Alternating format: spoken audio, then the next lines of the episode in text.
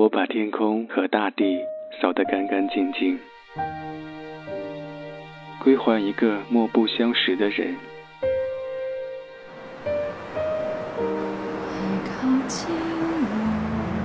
我寂寞的等，我阴沉的等。二月的雪，二月的雨，泉水白白流淌，花朵为谁歌唱？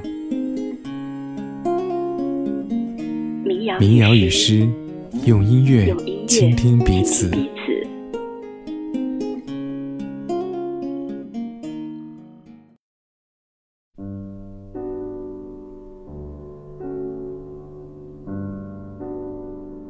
最近我又恢复到了阅读和写作的生活，把这两年一直想读但是没时间读的书一一找出来。第一本便是美国作家约翰·威廉斯的《斯通纳》。阅读斯通纳的过程很像看一部平淡的电影，画质有些老旧粗糙，背景音乐是缓缓流动。若隐似无的钢琴曲，没有高潮迭起的情节，叙事隐忍、克制，而又饱含深情。这是一个关于自我、孤独、各种形式的爱、生活的无力与有力、衰老和死亡的故事。故事的背景在两次世界大战期间。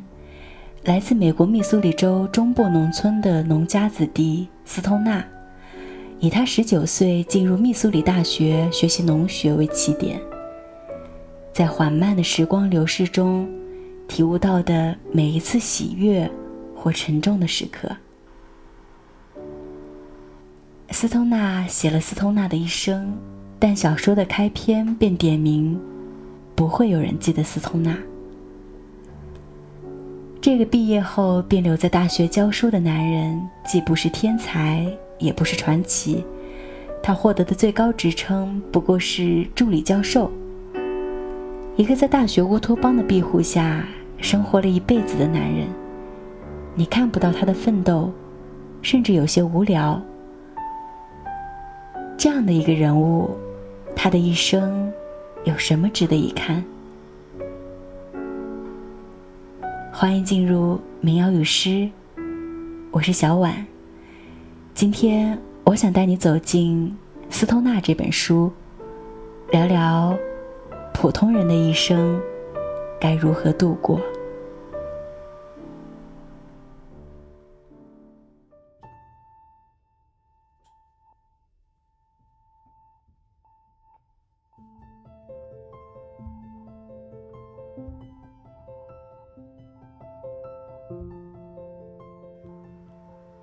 如果仅仅从人生经历和社会评价来看，斯通纳的一生是无力而微不足道的。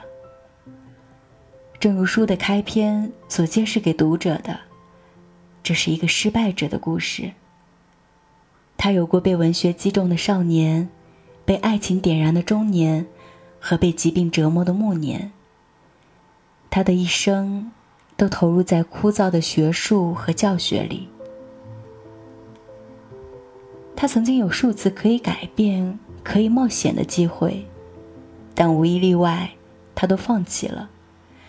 第一次在一九一七年，正值美国和德国宣布作战的时候，年轻人的战斗热情空前高涨，学生们在反德国的抗议中高声喊叫，挥舞着美国国旗。斯通纳最好的两个朋友都走上了战场，唯独他。选择留在大学，朋友为此而蔑视他，同事对他投来异样的眼神，学生显示出不尊的锋芒。斯通纳避开战争，并非软弱，而是为了避免陷入到这个世界的庸俗争夺。正如他的老师阿切尔斯隆对他的忠告。你必须牢记自己是什么人，你选择要成为什么人，记住你正在从事的东西的重要意义。带着这份忠告，在从斯隆手中接过《英国文学概论》这门课之后，斯通纳大部分时间用来重读经典和研究教学，把最初自己在这门课上受到的启发和震动。带去给同一间教室那些年轻的学子。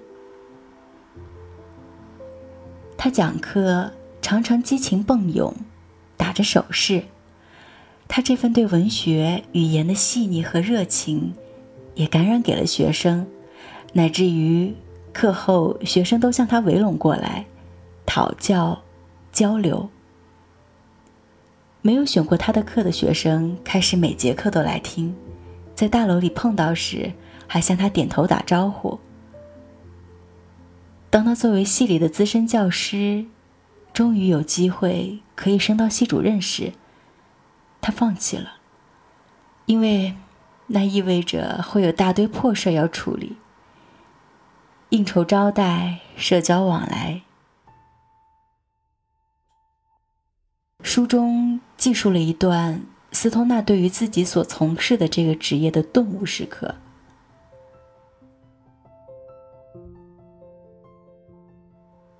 他讲话更有自信，感觉内心聚集起某种温暖又坚定的威严感。他看到的这个形象比自己曾经想象的样子，既不足，又有些过头。他终于感觉。自己开始成为一个教师了。教师不过是这样一个人。对他而言，他的书就是本质，就是给他一种职业尊严，与自己作为一个人的纯傻、缺点或者不够格没多大关系。这种领悟。他无法言传，可是，一旦有了，就会改变自己，所以，没有人会弄错其存在。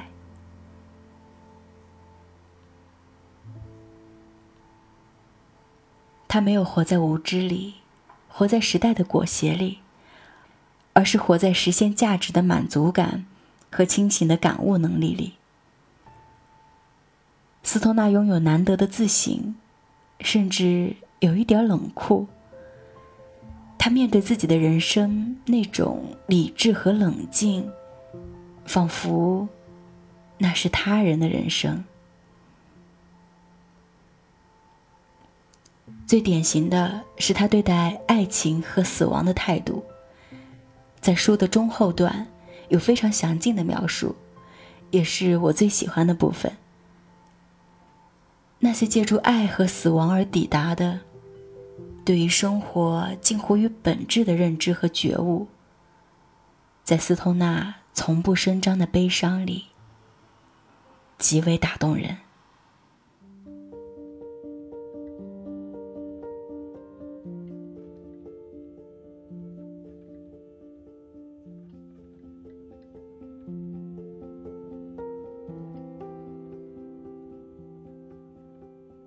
中年时，斯托纳有过一段灵肉合一的婚外情。和他的学生，一个叫凯瑟琳的女孩，因着一份论文的契机，两个人会时常交流讨论，共同度过午后时光，在凯瑟琳的公寓。书里这样描述了他们交往的细节。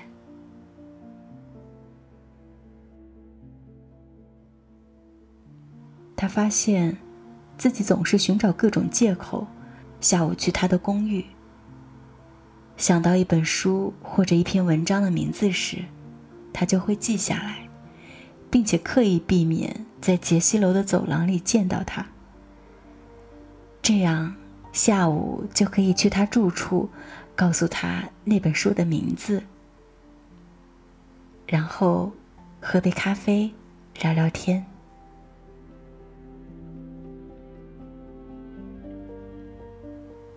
还有这么一段斯通纳内心的剖白：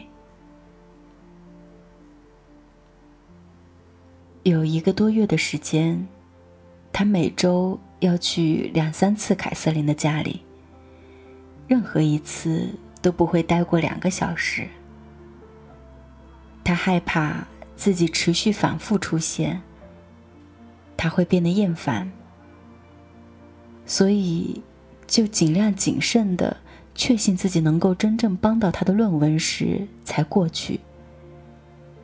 他不无自嘲自娱的发觉，为了拜访凯瑟琳而做的准备，殷勤程度堪比为讲课所做的准备。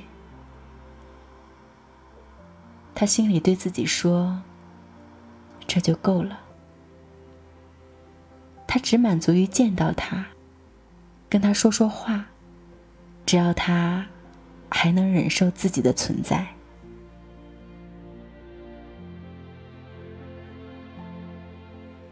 这是斯通纳人生得以完全敞开、无拘无束表达自己的唯一一次感情经历。当这份爱受阻于现实时，他还是抽身回来。不是因为婚姻的约束，而是因为自我。他对凯瑟琳说：“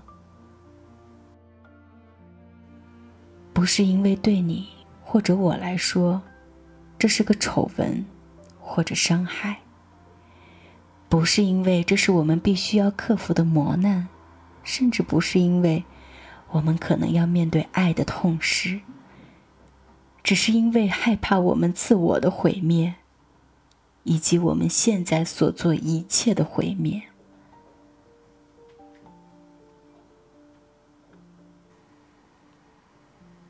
那之后，凯瑟琳离开了。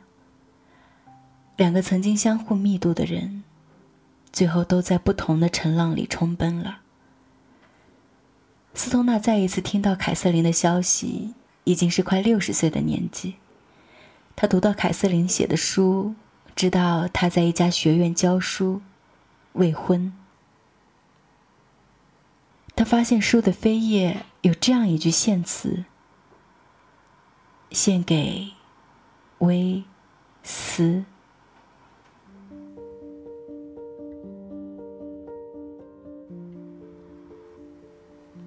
这本书跟他想象的一样好，文字优美，激情掩藏在某种冷静和智性的明晰背后。他从阅读的内容中看到他本人，他想。斯托纳很惊讶，此刻看着他，竟如此逼真。忽然，好像他就在隔壁房间。他只让他的样子驻留了一会儿。他双手刺痒，好像刚刚触摸过他。他的失落感，内心藏了很久的失落感，顿时喷涌而出，彻底将他吞没。他任由这股洪流裹挟着，意志已失去控制。他不想搭救自己。接着，他又深情的笑了，好像是冲着某个记忆而笑。忽然想到，他都快六十岁了。不应该受这种激情和爱的力量左右。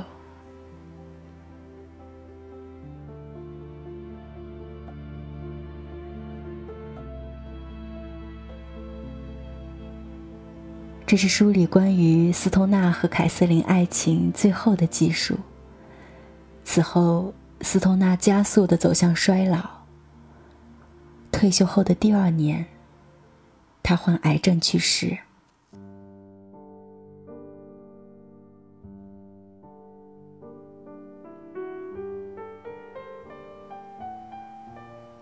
在生命的尽头，斯通纳冷静理智地沉思起这辈子看上去似乎难以回避的失败来。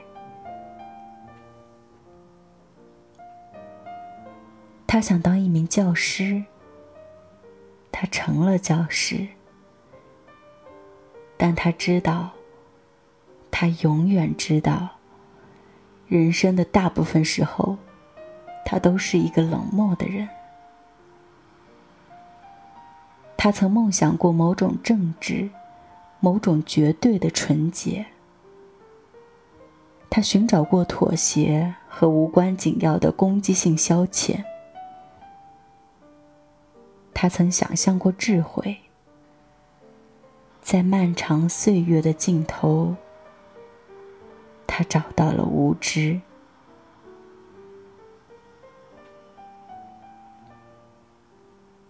他还期望什么呢？他问自己。他模模糊糊回想起自己曾念念不忘失败。好像他有多重要。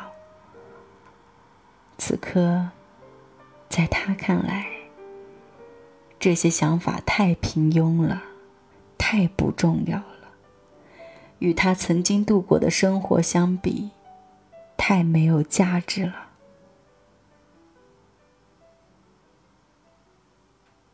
在文学、教学、爱和生活中。自省了一辈子的斯通纳，终于在死亡来临之前，获得了自洽。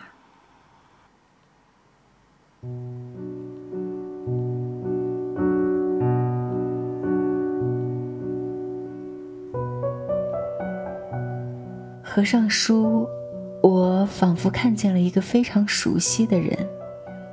这是一种我从未有过的阅读体验。斯通纳像一个我认识很久的故人，仿佛我能够深切的理解他，震动于他的每一次自省，对他的一生充满同情、感动，或者我只是在他身上看到了自己，一个看起来规律、清洁。克制的自己，和每一个人一样，温和有礼。夜晚平静入睡，然后在没有理想的白天醒来，受困于琐碎的生活、棘手的工作、麻烦的人际关系。曾经的我何等自信，自己独一无二。却于某天在洗手间透气的片刻，看着镜子里的自己，变得越来越平淡，也越来越平凡。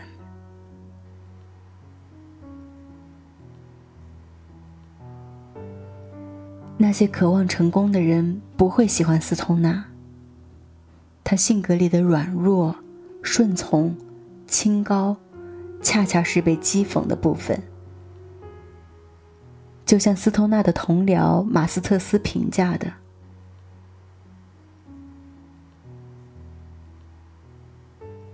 你觉得这里有某种东西，有某种东西值得去寻找。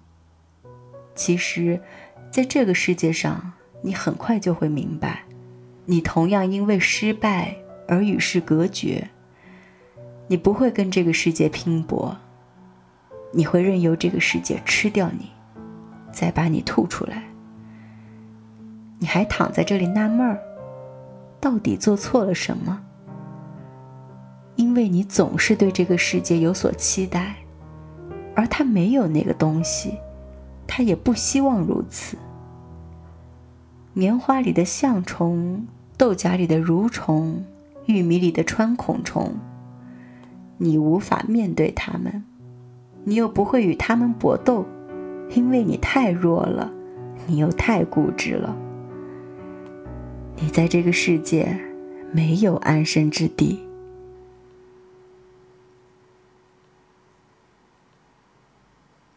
但我喜欢斯通纳面对自己的那份诚实。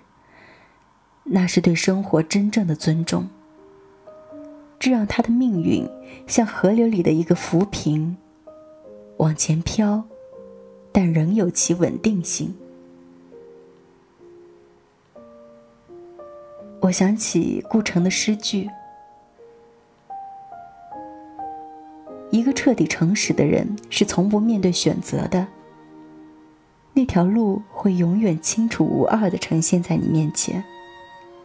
这和你的憧憬无关，就像你是一棵苹果树，你憧憬结橘子，但是你还是诚实的结出苹果一样。”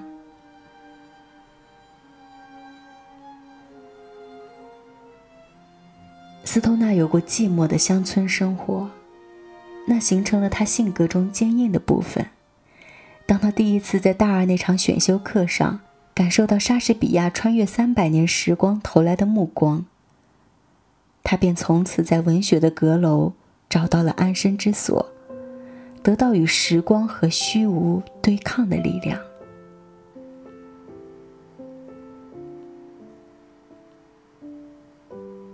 我们如此活着，假如静下来想想的话，大多数人最终都得走向结婚生子的平凡生活。但在此之前，我们可以去实现一些我们想要实现的东西。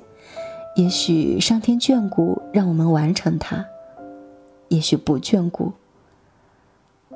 既然如此，我们更要过一种清醒、独立的生活。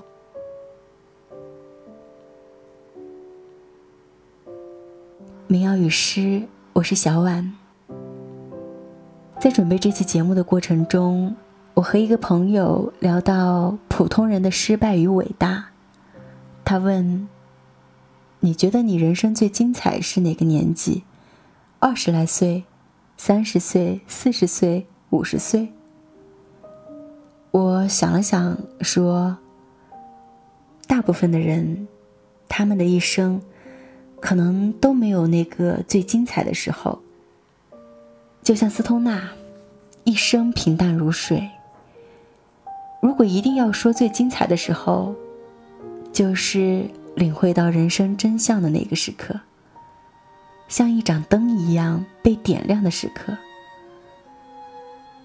作为普通人，可能一生都没有办法取得被人仰望的成功。但是我们可以通过思考和学习，去让这个被点亮的时刻更多一点，不空洞，不狭隘的活。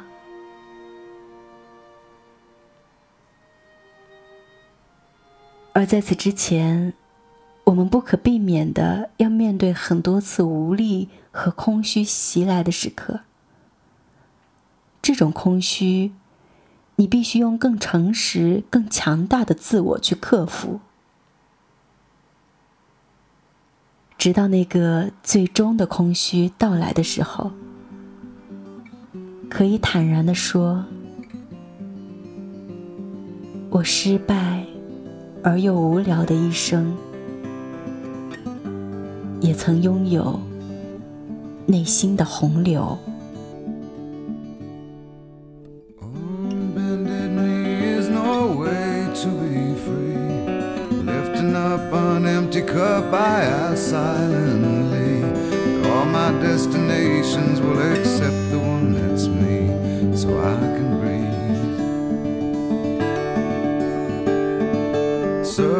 They grow and they swallow people whole. After lives they say goodnight to wives they'll never know.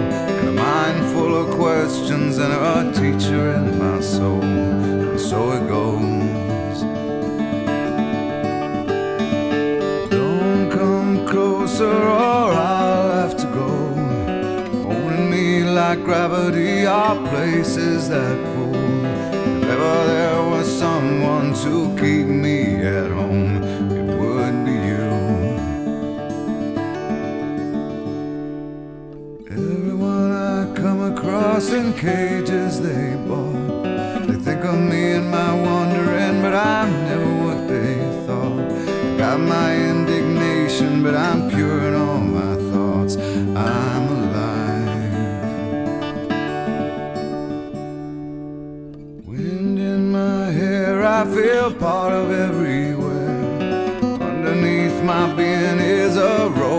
disappeared.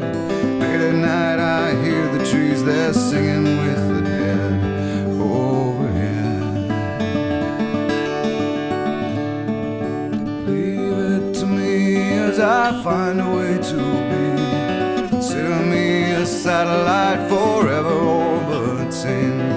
I knew all the rules, but the rules did not know